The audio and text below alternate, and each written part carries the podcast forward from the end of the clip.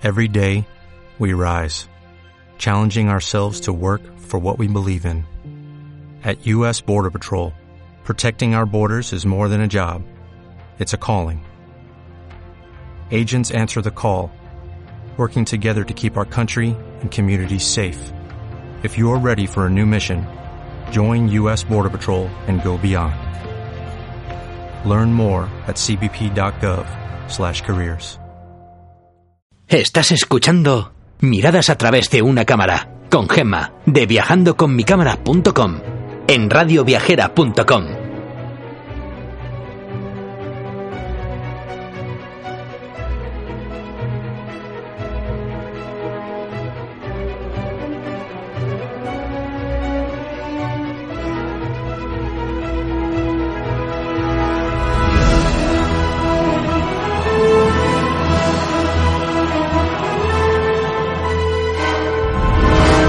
viajeros, aquí comienza un nuevo programa de radioviajera.com dedicado a acercaros a esos lugares del mundo donde podréis conseguir bonitas fotografías. Soy Gema de viajandoconmicámara.com y hoy vamos a dedicar nuestro episodio a hablar sobre un país maravillosísimo, lleno de riqueza cultural, arquitectura. Bueno, es el, el país eterno, ¿no? Como decía Gautier, eh, Egipto no podía hacer nada que no fuera eterno. Así que nada, vamos a hablar un poquito sobre Cairo y luego también hablaremos sobre algunos lugares de los que visitamos cuando vamos por el crucerito por el Nilo hasta más o menos llegar a Busimbel. Con lo cual, pues ya sabéis, cargar bien las baterías de las cámaras porque nos vamos a inflar, a hacer bonitas fotos, no solamente de esos edificios que son increíbles, sino también de esos atardeceres y, y de esa gente, de esas tiendas, de esos bazares. Bueno, venga, vamos para allá y lo vamos descubriendo.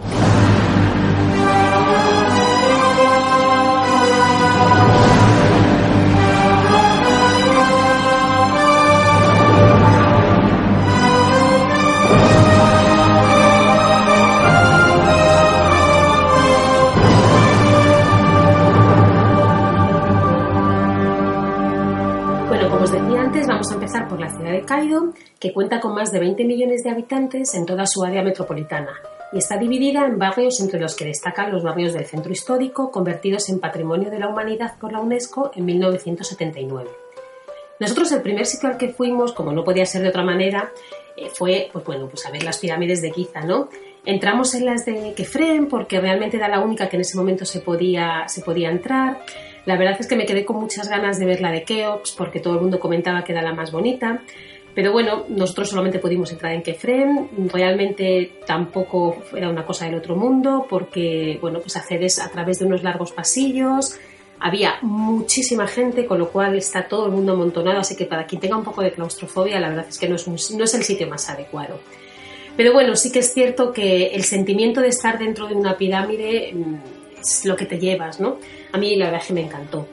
Luego pues paseamos alrededor de todas las pirámides, de la Esfinge y fuimos a hacer unas fotos que a mí me gustaron muchísimo que se hacen desde el bar que hay justo enfrente de las pirámides, ¿no? Ahí hay una panorámica impresionante y ya que vais, no olvidaros de tomar un fantástico batido de mango porque está increíble. Ahí las fotos son preciosísimas. También cuando nosotros estuvimos dejaban acceder un poquito eh, a una zona que no te dejan subir mucho, que es a la Esfinge, pero bueno, yo creo que todo eso ya no se puede hacer. Esto ya fue hace muchos años. Pero bueno, intentadlo porque las fotos son muy, muy bonitas. Después nosotros fuimos al famosísimo Museo Egipcio.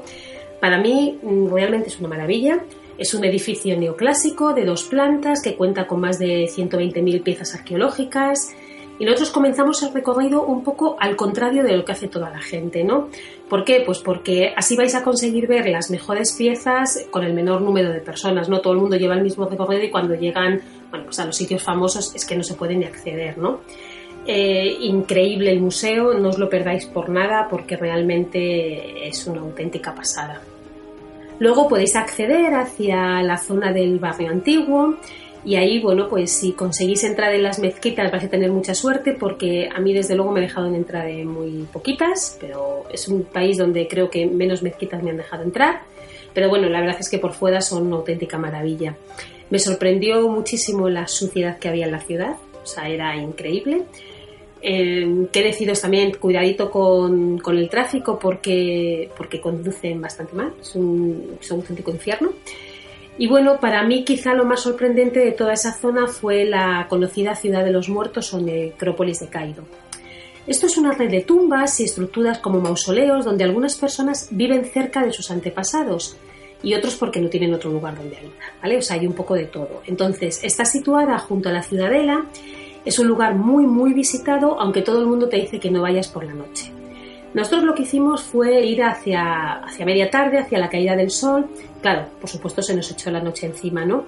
Es un lugar desconcertante, por llamarlo de alguna manera, pero a mí me pareció muy muy interesante, aunque da bastante cosilla porque hay veces que veis unas cosas que, bueno, pues no son muy agradables, ¿no? Nosotros nos pasaban varias cosas cuando íbamos entre las casas, eh, yo no paraba de ver tumbas por todas partes y algunas personas muy amablemente te invitan a pasar a sus casas con el fin de que luego les des un poquito de, dinero, ¿no? Ellos viven sin electricidad, sin agua y en la mayoría de los casos sin cama donde poder dormir. Yo la verdad es que al principio no quería entrar en ninguna casa, ya que me parecía, bueno, pues invadir su intimidad, ¿no? Pero una mujer con un niño muy pequeñito se acercó a nosotros y nos empezó a contar el porqué de ese lugar y nos señaló el camino para visitar los mausoleos de los sultanes. Ella no insistió en que fuéramos a su casa y además nos dijo calles por las que no deberíamos pasar. A la vuelta y ya entrada la noche pasamos por una pequeñita puerta de madera que daba a un gran patio y ahí estaba ella sentada mirando cómo dormía su hijo sobre un trozo de tela, al vernos es verdad que sonrió y entonces sí que decidí entrar. Entonces me sumergí en un mundo donde la vida y la muerte estaban tan unidas que me pareció escalofriante. Em, no sé, donde los que están y los que se han ido conviven con una normalidad que para mí mm, fue muy frío y desde luego no era muy fácil de asimilar. No sé cómo estará ahora, pero en aquellos momentos mm, de verdad que no sé, fue, para mí fue bastante, bastante chocante. Luego también os podéis acercar hacia el Cairo más islámico o histórico que está situado en el antiguo barrio medieval. Podéis ver la preciosa puerta al Futú y a mí me encanta la calle Almoez, ¿vale? Es un escaparate de joyas arquitectónicas donde perdura la esencia pese a que es una zona de un caos de lo más absoluto, ¿eh? es increíble. Mm, da lo mismo que pasen coches, motos, carros, mulas, bicis, allí todo vale. Hay muchísima gente sentada en las calles, en las puertas de las casas. A mí me parece un barrio muy, muy bonito. Eh, además de las mezquitas de Al-Alcaín y, el de, y la de Al-Zahar, que es una de las más importantes porque cuenta con la universidad dedicada a la enseñanza de la religión más grande del mundo, está también la de Iftulum, que es la más antigua y la más grande de la ciudad, o la mezquita madraza del Sultán Hassan, también pudimos visitar la casa al-Sueimí con los llamados complejos Abil Kutar, que son singulares sitios para dar de comer y educar religiosamente a los necesitados. Vais a ver un montonazo de tiendas donde todavía se trabajan los metales antiguos, especialmente el cobre. Es una zona, de verdad que es un verdadero espectáculo para los sentidos. Eh, ese sonido rodoso de los claxos de los coches, unido a los olores de las comidas de los puestos callejeros, esas miradas de los comerciantes donde se mezclan las ganas de venderte cosas a un precio, por supuestísimo, muy superior a lo que podría corresponder, con esas ganas también de que les cuentes cómo es tu vida y cómo se vive un poco en el mundo exterior a ellos, ¿no? Em, nosotros luego accedimos a la ciudadela de Saladino, que está situada sobre una colina construida en el siglo XII, que es una fortaleza defensiva, que servía como refugio para la familia real. A mí esa zona me pareció impresionante, ¿vale? Tiene unas vistas increíbles de la ciudad, con lo cual no os lo perdáis por nada porque vais a conseguir unas fotos preciosísimas. Y en esta zona es donde se encuentra la famosísima mezquita de Alabastro, que está inspirada en la de Santa Sofía de Estambul, que ya hablamos en su momento de ellas.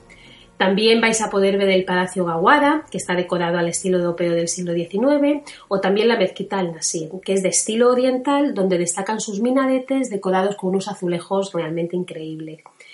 Eh, no sé, a mí lo que más me gustó de todo, de verdad, si os digo, es eh, tener caído a mis pies, ¿no? O sea, desde ese mirador las vistas son realmente, no sé, increíbles. Si además encima eh, oís la llamada a la oración, bueno, pues ese increíble sonido en ese lugar mágico, bueno, pues es una cosa que no vais a olvidar nunca jamás, vamos, es, es una maravilla. Luego, si queréis relajaros un poquito, podéis acceder al conocidísimo Bazar Hana Halili, que comienza su actividad, bueno, pues durante todo el día, pero por la tarde quizá es cuando más follón hay, ¿no? Este bazar tiene, no sé, 600 años, cuando realmente empezó a surgir por ser un sitio de paso en la ruta de los comerciantes. Es un sitio enorme, está lleno de callejuelas, tiendas, puestecillos, donde vais a poder encontrar un poco de todo, ¿no? Desde souvenirs hasta maravillosas sábanas de algodón, perfumes, a mí me gustó muchísimo, me gustó más cruzar por su paso subterráneo al otro lado del bazar, ese que es un poquito menos turístico. Y bueno, pues es bastante más feo, pero quizá también es bastante más auténtico. En esa zona se puede comprar fruta, verdura, vais a poder ver animales vivos, muertos, bueno, es un poquito caos también, ¿no? pero sí que es cierto que es un bazar un poquito diferente y a mí me gustaron muchísimo las fotos que, podéis realizar allí. Tened cuidado porque no les gusta mucho que les fotografíen a ellos, algo que les pidáis permiso, pero bueno, tampoco, tampoco van a decir nada, ¿vale? Em, me gustó muchísimo también eh, tomarme un té en el famoso café Fisagüí o Café de los Espejos, es un café muy turístico, no vais a tener ningún problema para encontrarlo, es muy visitado por todos los turistas durante todo el día. Es poco frecuentado por la noche, ¿vale? Pero, pero por el día lo vais, bueno, lo vais a tener a tope. A la salida del café y de tener varias bolsitas del bazar, nosotros cogimos un taxi para ir al hotel y bueno, aquello fue increíble.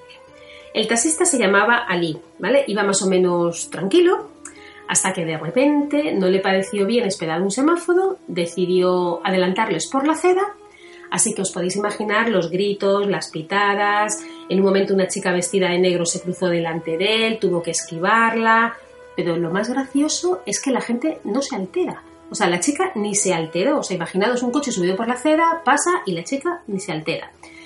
Cuando ya volvimos a la carretera y nos dijo que es que esas cosas en caído era normal, imaginados yo mi cara era, vamos, estaba preocupadísima y yo decía, Dios mío, me voy a bajar de aquí. Pero vamos, mm, al minuto uno, pues en ese minuto uno otro taxista nos dio un golpe en el lateral, empezaron a discutir y para mí fue el momento clave de decir, bueno, aquí yo ya no estoy ni un minuto más porque esto parece una película de terror, ¿no? Eh, tened cuidado porque de verdad que es un auténtico, es un auténtico caos, ¿no?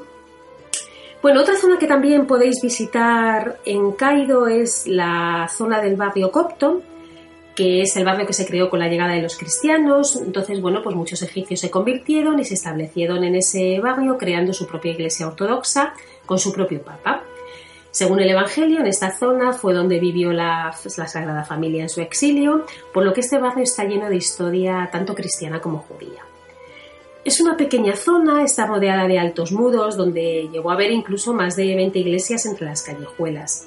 Aquí es muy interesante el Museo de Arte Copto, que está ubicado en el centro. No os perdáis, desde luego, los manuscritos de Nag Hammadi, me parece que que son del siglo III y IV, junto a los que se ponen, bueno, pues se ponen también objetos de marfil, papiros, piezas, bueno, es una auténtica pasada. Allí también vais a poder encontrar la iglesia y el convento de San Jorge, que es un lugar de peregrinaje, la iglesia de Santa María, que está, eh, bueno, se le llama iglesia colgante o iglesia de la escalinata, porque para acceder a ella hay que subir unas empinadísimas escaleras.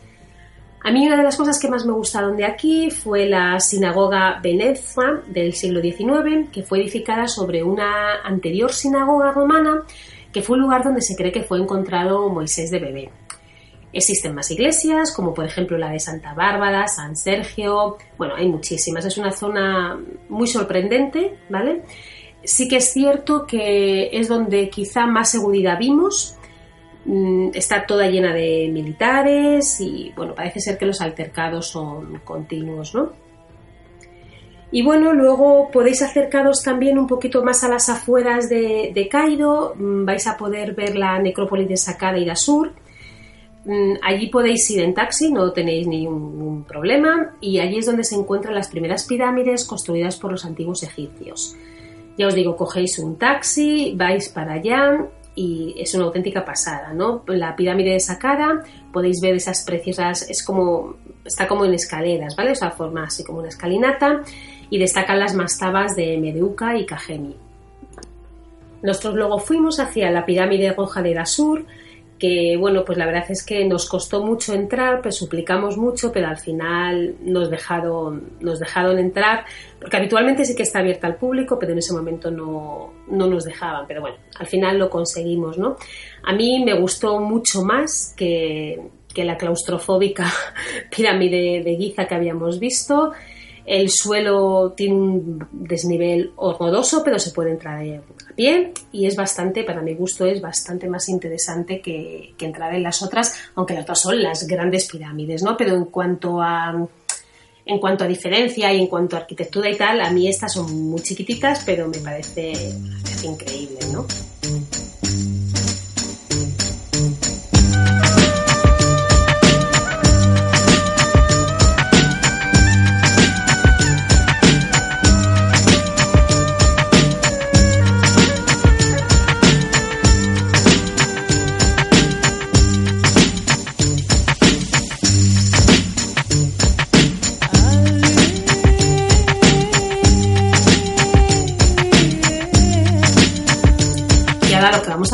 Un paseíto por el Nilo en barquito y vamos a ver un poco qué es lo que se puede ver desde Luxor hasta Busimbel. Vamos a comenzar por Tebas, que fue la ciudad del dios Amón, la capital de Egipto en tiempos de los imperios medio y nuevo. El lugar comprende templos muy importantes, como por ejemplo el de Karnak, el de Luxor, el Valle de los Reyes y el Valle de las Reinas. Nosotros comenzamos a primera hora por el Valle de los Reyes, es la necrópolis de Egipto donde se encuentran inhumados muchos de los faraones del Imperio Nuevo. Se puede acceder a varias tumbas, incluso a la de Tutankamón, aunque sí que es verdad que si os digo la realidad, para mí me pareció un poco igual que las demás e incluso hay que pagar un ticket diferente, ¿no? Pero bueno, en el interior de las tumbas no dejaban hacer fotos en aquel momento, estaba muy vigilado y era porque un turista pues, unos días anteriores había robado algo, con lo cual, pues bueno, pues no te dejaban casi ni respirar, ¿no? Em, el vigilante que había nos enseñó a mirar los relieves de una manera pues un poco diferente ¿no? a lo que estamos acostumbrados, nos leyó alguno de los jeroglíficos, que por mucho que yo había estudiado sus símbolos, de verdad que es que no era capaz de entender alguno de ellos y bueno, lo explicó fenomenal. Y bueno, fue muy gracioso porque acabó enseñándome a poner un pañuelo egipcio en la cabeza como lo llevan ellos, a dejarme hacer una foto de los relieves. La verdad es que fueron amables, pero bueno, estaba un poco complicado el tema. Después accedimos al Valle de las Reinas, donde podemos ver las tumbas de, las principales reinas de la 19 y 20 dinastías, me parece que era. En esta necrópolis fueron encontradas hasta 80 tumbas. Al fondo del valle se dispuso una estrecha garganta que simboliza la matriz de la diosa Ator y la verdad es que es una cosa bastante chula, ¿vale? Con lo cual no, os lo perdáis. Durante las lluvias en la gruta se forma una cascada donde se evocaba la llegada del agua celeste que transformaba la muerte en eternidad. Entonces, bueno, pues es un sitio chulo. Después continuamos un poco hacia el famosísimo templo de la reina Hatshepsut, conocida como Deir al-Bahari, que significa monasterio del norte. Este fue construido con bloques de piedra caliza local blanca y está compuesto por un templo bajo, una calzada y organizado en tres niveles mediante terrazas superpuestas sostenidas por pórticos y tres patios. En la pared norte del templo se puede visualizar la historia del nacimiento divino de la reina y es un sitio muy muy curioso. Eh, a mí me gustó muchísimo donde está enclavado. Las fotos son chulas, y bueno, sí que es cierto que a la gente no le suele gustar mucho porque, claro, no deja de estar en pleno desierto y dicen que no merece la pena, pero yo desde luego sí que os recomiendo que, os acerquéis. Luego podéis acercaros también a ver los famosísimos colosos de Menón, que son dos grandes estatuas sedentes con las manos apoyadas en las rodillas y la mirada que la dirigen hacia el este, ¿no? es decir, dirección Nilo y al sol naciente. Son de piedra y representan al faraón Amenhotep III y están ubicadas justo eh, frente a la ciudad de Luxor. Nosotros luego, eh, al día siguiente, lo que hicimos fue comenzar por el templo de Karnak, que es el templo más grande de Egipto y que consta de tres centros separados, construidos por múltiples faraones entre los años 2200 y 360 a.C. El recinto em, está precedido por una avenida de las Esfinges, que está formada por 40 de ellas, con cabezas de carnero, construidas por orden de Ramsés II, que unen el templo de Karnak con el de Luxor. A mí es una zona que me encantó, a mí las fotos allí me parecieron fascinantes, coger todo el camino de las esfinges así con una perspectiva en diagonal me pareció increíble y bueno, es muy muy bonito. En el interior se puede ver el templo de Amón, que es el más grande, eh, y hay otros templos menores, como por ejemplo el de Montu o el de Mut, hay capillas, pero de verdad que si hay algo que destaca es la sala hipóstila con 134 columnas de 23 metros de altura, cuya decoración revelaba el nombre de las divinidades a las que la figura del faraón consagraba ofrendas de unos capiteles en forma de papiros increíbles. A mí mm, este templo me pareció fantástico. También podéis ver el obelisco de Tumos I con 23 metros de altura. Y bueno, pues el templo cuenta con un gran lago sagrado de 120 metros que según los textos es donde los sacerdotes cumplían los ritos nocturnos. Eh, luego podemos ver también el templo de Luxor, ¿vale? que está construido bajo Amenhotep III y Ramsés II y es el monumento más destacable de, la ciudad de Luxor. ¿no? La construcción inicial no se separa de las construcciones clásicas, ¿vale? o sea, vamos a ver el patio, la sala hipóstila, el vestíbulo, el santuario, aunque después fueron mm, añadidas como ejemplo los colosos y los obeliscos. Quizá lo más conocido son sus dos estatuas sedentes de Ramsés II a la entrada del templo, construidas en granito y con una altura de 15 metros y pico, con lo cual, bueno, pues son increíbles, ¿no? Están decoradas con imágenes de prisioneros que representan los nueve pueblos conquistados por, Egipto. Y luego también aparece al lado la reina Nefertari, que aparece, bueno, pues en un trono, ¿no? Aquí vayáis donde vayáis y miréis donde miréis, vais a encontrar fotos súper bonitas. Luego se continúa hacia otra zona que se llama Edfu, que se, encuentra en lo que es el templo dedicado al dios halcón Horus. Y quizás sea uno de los templos mejor conservados, además de ser uno de los cuatro templos donde suceden los acontecimientos famosos de la leyenda de Osiris e Isis, padres de Horus. Este templo fue construido entre los siglos 237 y 57 a.C. y representa la típica construcción de los templos con el pilón, el patio, el peristelo, con columnas de diferentes capiteles, las atlas. Bueno, realmente al final son templos clásicos, ¿no? Eh, tiene unos magníficos relieves, con lo cual aquí las fotografías también van a ser muy, muy bonitas. Y a mí me gustan mucho porque son de escenas cotidianas, ¿vale? Ofrenda, religión y están, son bastante, bastante bonitos. Después nosotros en el barquito seguimos hasta Comombo, que es un templo dedicado a Sobek. Eh, este es el del cuerpo humano y cabeza de cocodrilo, ¿vale? Y a Horus. Este templo fue construido entre 1350 y 180 a.C. por orden de Ramsés II. Su construcción es un poquito especial, ya que en realidad son dos templos simétricos con dos entradas diferentes, pero que luego se comunican entre sí. A mí quizá lo que más me gustó ¿vale? fue su, sala hipóstila exterior, con 15 columnas con capiteles florales y una cornisa decorada espectacular. Las bases de las columnas llevan el, el iridáldico del Alto Egipto y el símbolo del papido del delta del Nilo. Y también cabe destacar que cerca de la entrada, en la denominada capilla de Ator, se pueden encontrar tres momias de cocodrilo muy bien conservadas, con lo cual no las perdáis porque es una cosa que no lo vais a poder ver en muchos sitios. Nosotros luego también em, quisimos hacer un poquito algo diferente y nos acercamos a, un pueblito agrícola muy pequeñito pero muy entrañable. Y bueno, pues ahí vamos, pudimos ver eh, todos puestos de frutas, frutos secos, mercadillos, souvenir. Bueno, a mí la verdad es que me gustó bastante, bastante acercarme. Y luego ya de allí lo que hicimos fue mm, irnos hacia Para visitar el templo Philae, que se accede a él en una pequeñita barca, ya que está situado en una isla. Este templo estaba situado originalmente sobre la isla que lleva su nombre y trasladado en época moderna a la, isla de Gélica. El templo está dedicado a Isis y es de forma irregular debido a que tuvo que adaptarse a las características geológicas del subsuelo granítico de la propia isla. ¿no?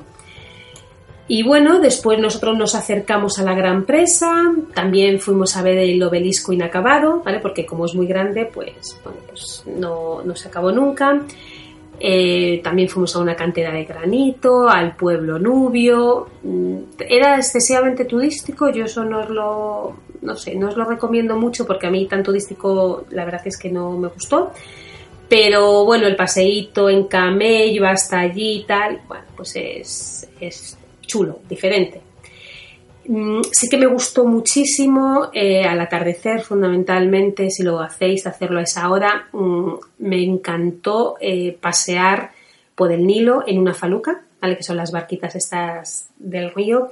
Y eso sí que realmente me, pareció fascinante. El atardecer en el Nilo es, es, una auténtica maravilla. Y luego para mí llegó, pues quizá lo, lo, más esperado de todo el viaje, ¿vale? Que es la visita a Busimbel. Eh, nosotros lo realizamos por carretera, eh, salimos como a las 3 de la mañana, ¿vale? Porque, porque lo que queríamos es ver, amanecer. El templo fue construido por Ramsén II a principio de su reinado. Se encontraba totalmente recubierto por la arena hasta que en el año 1813, cuando se encontró el busto de uno de los colosos, bueno, pues se descubrió. Entre 1964 y el 68 fue desmontado y se trasladó desde su emplazamiento original por las, obras de la presa de Asuán.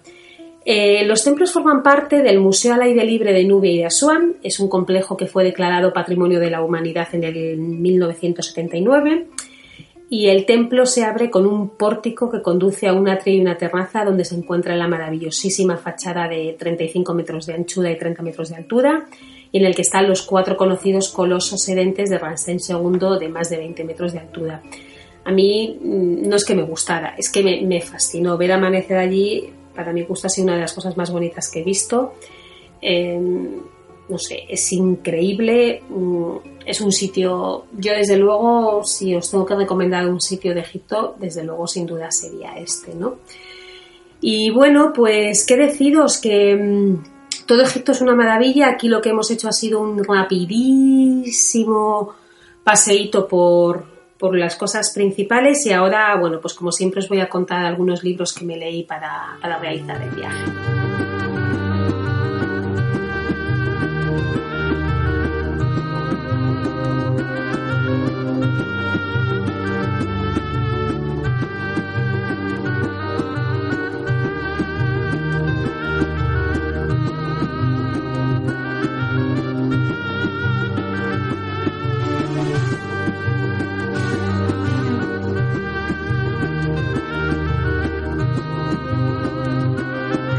Libro que me encanta, que se llama Historia del Antiguo Egipto, que está escrita por un equipo de reconocidos arqueólogos y especialistas. Y bueno, pues los autores lo que hacen es que revelan un poco los aspectos políticos, sociales y culturales más relevantes, los secretos de las pirámides de, de Giza, las creencias de los dioses, el más allá, los ritos. Bueno, os da una, una idea un poquito, un poquito amplia ¿no? de, de todo esto. Otro libro que también me gustó mucho fue el llamado Hasesub de Reina a Faraón de Egipto. Está escrito por Teresa Bedman y Francisco Martín.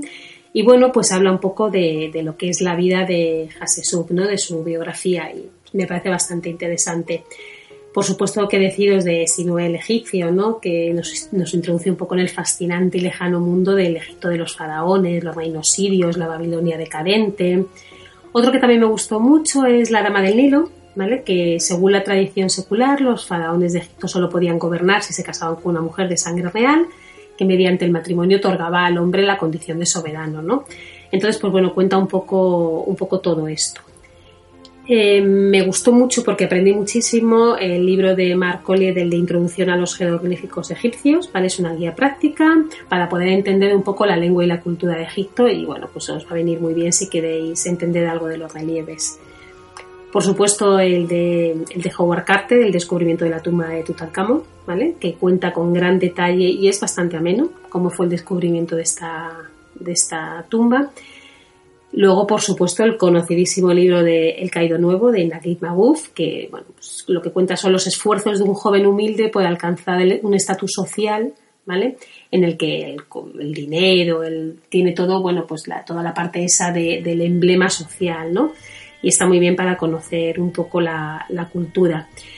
Y luego otro libro que os recomiendo, eh, no solamente habla de Egipto en sí, pero es un libro de Cristina Modató, el de las Damas de Oriente, y son relatos de vidas de unas mujeres atraídas por el mundo árabe que dejaron su huella en el Oriente Próximo, ¿no? Todas ellas al final abandonan el confort de sus mansiones para pasar una vida nómada y hay una parte muy interesante sobre la de Egipto. Y bueno, pues nada, viajeros, espero que os haya gustado nuestro pequeñísimo y rapidísimo recorrido por este fantástico país. Eh, os animo a, ya sabéis, a escucharnos en radioviajera.com, ha bajado nuestros podcasts y si queréis ver alguna de las fotitos que, que hemos comentado aquí o queréis saber algo más, os espero en mi blog viajandoconmicamara.com y nada, si os apetece, os esperamos la semana que viene para visitar otro fascinante país o ciudad. Así que que tengáis una feliz semana.